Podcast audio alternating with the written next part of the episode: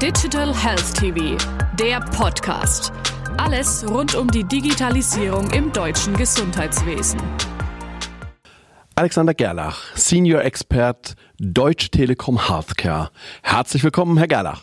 Vielen Dank, Herr Professor Grün. Ich freue mich, dass ich hier sein darf. Gerne. Herr Gerlach, Datenschutz und die EU-Privacy-Shield-Diskussion ist in aller Munde. Wie positioniert sich die Telekom als Global Player ebenso auf dem Gesundheitsmarkt gegenüber den Hyperskylern AWS, Microsoft und Google? Ja, Datenschutz spielt bei der Telekom natürlich aus historischen Gründen schon eine sehr übergeordnete Rolle. Ähm, wir als Telekom wir betreiben in Bonn zum Beispiel das größte und modernste Cyber Defense Center, wo wir dort unsere eigenen Netze überwachen, wo wir 24-7 am, am, Tag und äh, 365 Tage im Jahr ähm, unsere Netze tatsächlich überwachen und da Millionen von Angriffen ähm, feststellen. Und ähm, dieses Wissen, was wir da sammeln, bieten wir natürlich auch as a Service unseren Kunden an. Das heißt, unsere Kunden können auch ihre Netze wiederum von uns überwachen lassen. Und ich glaube, das ist ähm, wirklich ähm, wichtig. Ähm, Im Bezug auf die, das Gesundheitswesen hat die Telekom ähm, natürlich einen eigenen ähm, Bereich, wo über 700 Experten tatsächlich aus dem Healthcare-Umfeld ähm, unterwegs sind.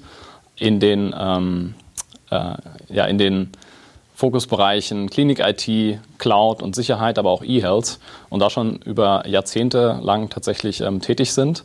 Und ähm, wir bündeln sozusagen die gesamte Telekom-Maschinerie und bieten das äh, unseren Kunden aus einer Hand an. Da können sie bei uns sozusagen von der Netzanbindung über die Rechenzentrumsleistung bis hin zu Outsourcing und den kompletten äh, Betrieb von Anwendungen bei uns aus einer Hand bekommen. Durch die Möglichkeit, digitale Anwendungen im Rahmen der Schnellzulassung auf den Markt bringen zu können, scheint das Gesundheitswesen in Deutschland zunehmend für ausländische Investoren von Interesse zu sein.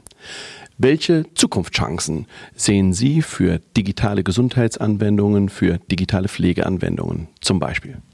Ja, tatsächlich ist es so, dass wir vermehrt aus dem vor allem europäischen Ausland Anfragen auch bekommen von ähm, Anbietern, die in dem jeweiligen Land schon unterwegs sind mit ähm, digitalen Anwendungen. Ähm, jetzt natürlich äh, hellhörig wurden ähm, und ihre App tatsächlich auch in Deutschland gerne als, als DIGA zulassen wollen. Ne? Also da hat, glaube ich, der Gesetzgeber einen, einen wichtigen Schritt getan und gleichzeitig für ein neues Geschäftsmodell und auch einen neuen Markt hier gesorgt, der ähm, tatsächlich attraktiv ist. Also jahrzehntelang war es wirklich sehr schwierig, äh, in Deutschland mit digitalen Anwendungen Fuß zu fassen. Ähm, und auf der anderen Seite führt das natürlich auch dazu, die aktuellen Diskussionen und Debatten, die wir gerade feststellen, ähm, die ich aber persönlich tatsächlich begrüße, weil diese Diskussion braucht es tatsächlich auch mal bei uns im, im Gesundheitsmarkt.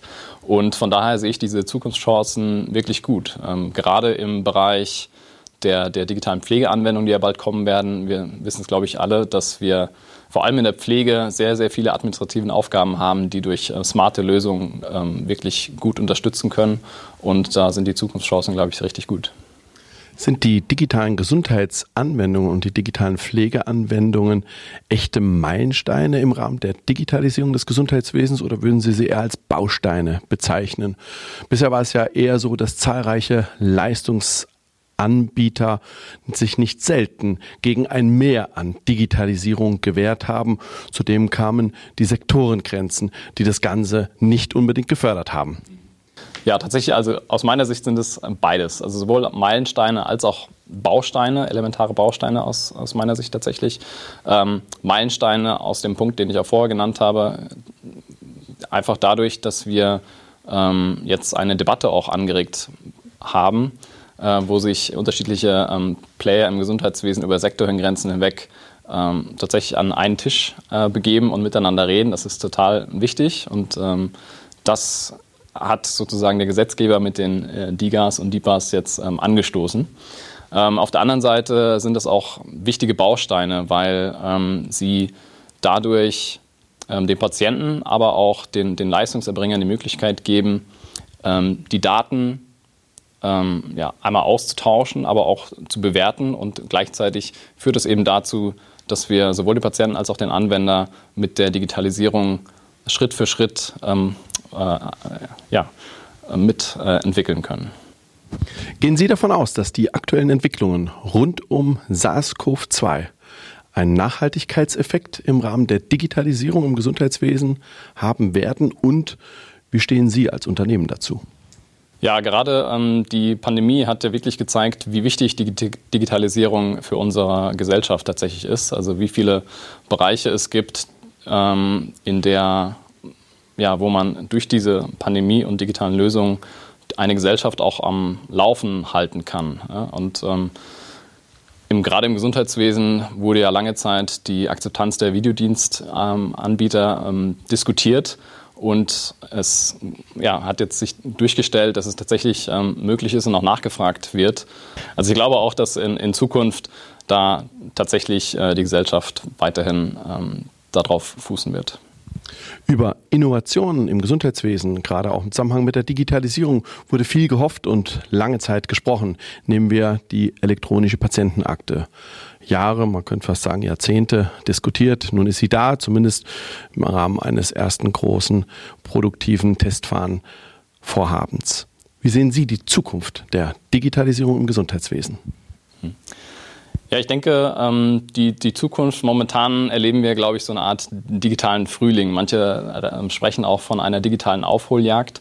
Ähm, ich glaube, verglichen mit einigen europäischen Nachbarn haben wir einiges noch an, an Hausaufgaben zu tun.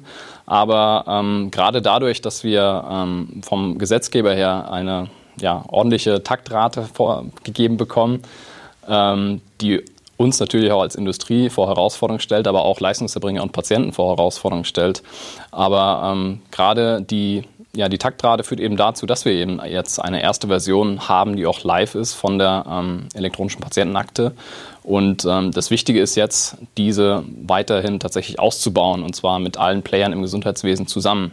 Das heißt, ähm, wir müssen schauen, dass wir da ein gesundes Ökosystem drumherum bauen. Sie ist jetzt nun mal in einer ersten Version ähm, da und ähm, jetzt liegt es auch an, an, uns, an allen Playern im Gesundheitswesen, die mit vernünftigen Services ähm, weiter auszubauen und da wirklich ähm, ja, nachhaltige Services drauf anzubieten, die sowohl den Patienten hilft, als auch den, den Leistungserbringern. Ich glaube, gerade die Leistungserbringersicht darf man hier nicht außer Acht lassen.